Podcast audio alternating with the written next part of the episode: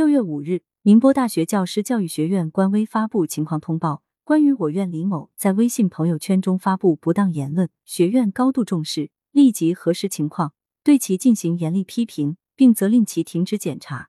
下一步结合调查情况，依规依纪进行严肃处理。事件的发展进程是：先停职调查，时隔一天再解聘。六月六日，宁波大学教师教育学院官微发布情况通报，经调查。我院李某在微信朋友圈发布不当言论，产生严重不良影响。学校研究决定，即日起解除其聘用关系。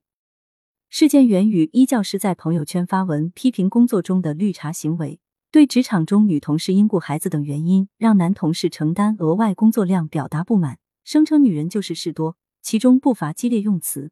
此事引起广泛关注。那么，员工言论自由相较于单位管理权？与惩戒权的边界在哪里呢？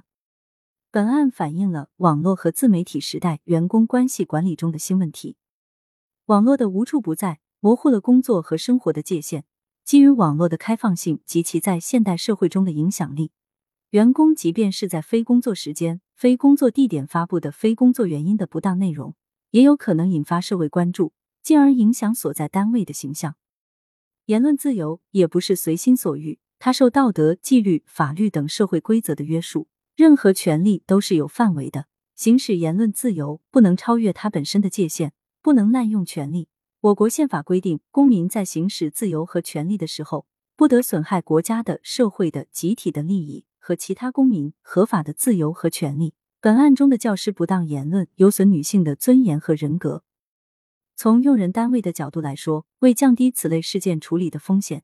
应尽快在规章制度中对员工在网络和自媒体中的不当言行进行有指引的约束。这对 HR 来说，需要修订完善自家的员工手册，预防此类事情发生。若发生此类事情，处理时也可以做到有章可依。